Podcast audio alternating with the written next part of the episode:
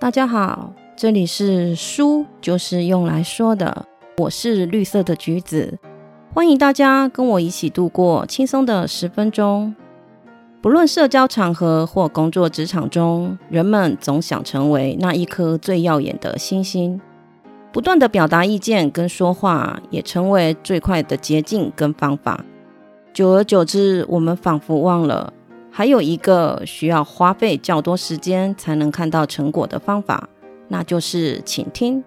倾听是一个可以创造圆满关系，让你得到爱戴跟尊敬的方法。所谓的倾听，并不是让你一直呆呆的听着而不讲任何的话。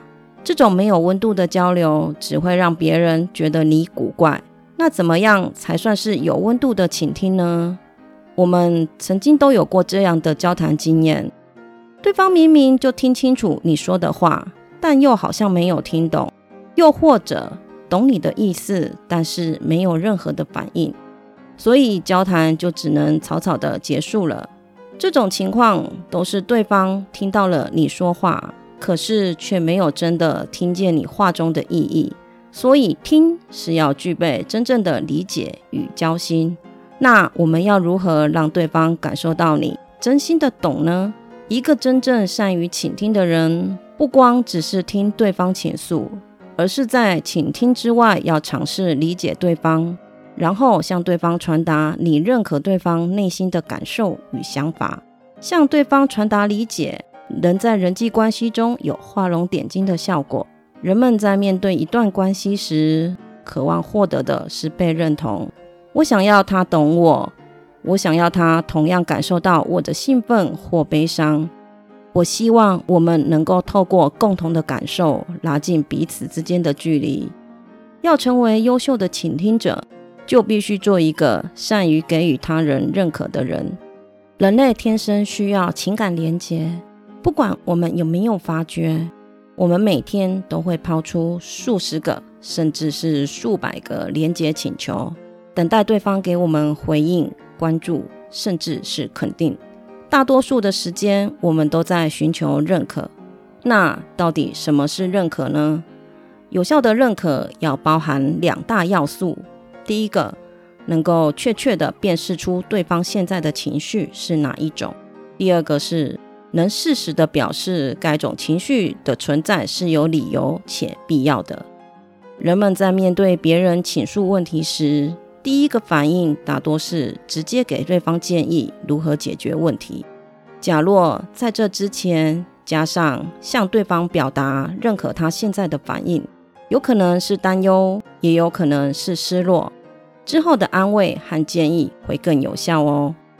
让对方知道你听见了他的心情，也能理解为什么会有那样的感受，会比直接向对方提出解决问题的对策更有帮助。发泄情绪或抱怨的人，对于如何处理应对现况，其实心中早有决断。他们需要的是别人的了解和体会他们的难处与困境。认可是帮助他人排忧解难、重归正轨最简单有效的方法。向你诉说的人，多半希望在对话过程中得到你的认可。不管一个人是如何的独立或自信。他们的内心都是这样渴望的。如果你无法确定该不该表达认可，最简单的判定方式就是看对方是否在分享什么，可能是在跟你分享一个经历、一种情绪或者是一件事情，那多半都是在寻求情感上的认同。表达认可的方式有很多，重点就是要能够向对方传达你了解并接受他的情绪感受，所以。让认可具备上述的两大要素，才能让对方感觉到你真的懂他，了解他话语中的意义。从小，我们就会从社会中学到，应该怀有某种情绪，像是要开心点啊，要更有自信些啊，还有不应该怀有另一些情绪，像是不要哭、不要担心等等等，造成了我们会对情绪贴上好跟坏的标签。而对情绪的不同批判，自然的也会被使用到沟通中。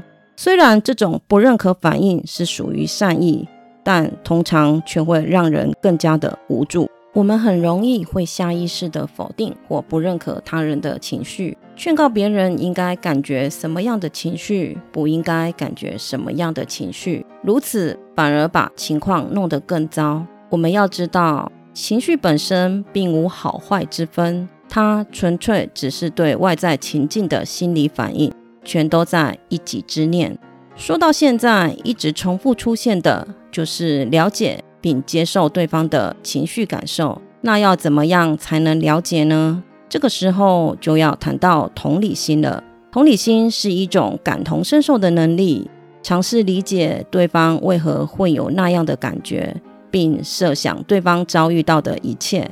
同理心的养成并没有一体适用的方法，但有些技巧还是可以应用的，像是要有好奇心，把对方当成小孩等等。较为人所知的方式外，书里面有提到一种引起了我的兴趣，就是学会辨识自己的情绪。要准确的辨认他人的情绪，并不像表面那么容易，所以我们可以透过养成辨识自身情绪的习惯，提升对他人情绪的辨别。你是不是很常用模棱两可的回答来表达你的情绪，像是还好啊、尚可。马马虎虎这些用词，我回想了一下，我承认我使用的频率非常高。这些模糊的用语并不能让你了解你真正的情绪是什么，所以一定要仔细的再探讨，一直到你可以用快乐、伤心、疲惫、忧虑这种词来表达你的情绪为止。所以，当对方提出了上面讲到的敷衍的回答，你会变得很敏锐。你会反射性的想要更深入了解，这样会让彼此的谈话更接近现况，也会更愉快。认可的观念说起来很简单，但仍然需要练习才能够有效的运用在生活中。书中介绍了认可四步骤，让你可以跟对方有良好的沟通，给对方情感上的支持。步骤一：同理倾听，理解从倾听开始。除了聆听对方说话，还要去思考对方话语中的言外之音，从中确认对方想要表达的情绪。双方交谈时，要让对方感觉到你是全神贯注的，所以请你关掉全部的电子产品，避免分心，也代表你够在乎对方。中国人生性比较内向，不会直接表示需要抒发的窗口。所以可以主动的抛出橄榄枝，向对方表示你愿意倾听，开口问一下发生了什么事，需要帮忙吗？真的不难。每个人或多或少都有过心口不一的经验，所以多多留意对方的表情、语调跟肢体动作，观察对方表达的跟你感受到的是一样吗？对方高兴时，别吝啬你的笑容；对方难过时，要表现出尊重的姿态，尽量表现出跟对方一致的情绪状态。在倾听的过程中，透过一句简短的回话，例如“真假”“有道理哦”“我也有同感”等等赞同的话，让说话者知道你有在听。这样的为认可，也可以让对方放心的继续倾诉。步骤二：认可情绪，告诉对方你知道他现在的情绪。可能是开心，也有可能是担忧。这是向对方表示你听到了，而且理解了。如果再更进一步的表示你理解对方为什么会有这种情绪，会让认可的效果大大的增加。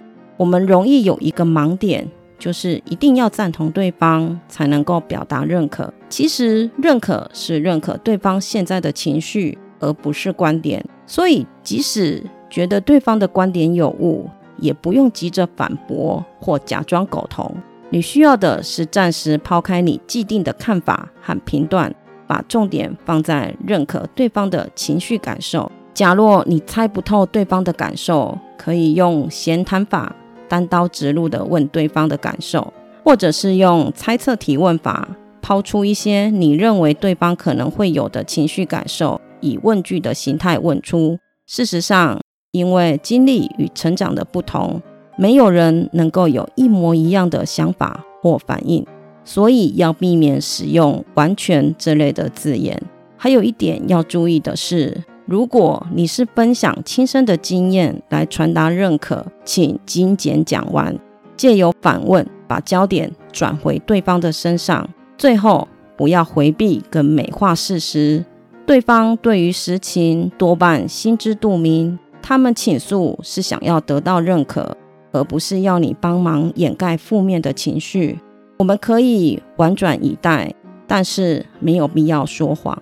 假若你今天的提案因为小失误而导致失败，正当你感到挫折时，同事鼓励你说：“不会啊，我觉得你表现得很棒。”你会有何感想？保持诚实与真诚，才可以增进彼此关系中的信任感。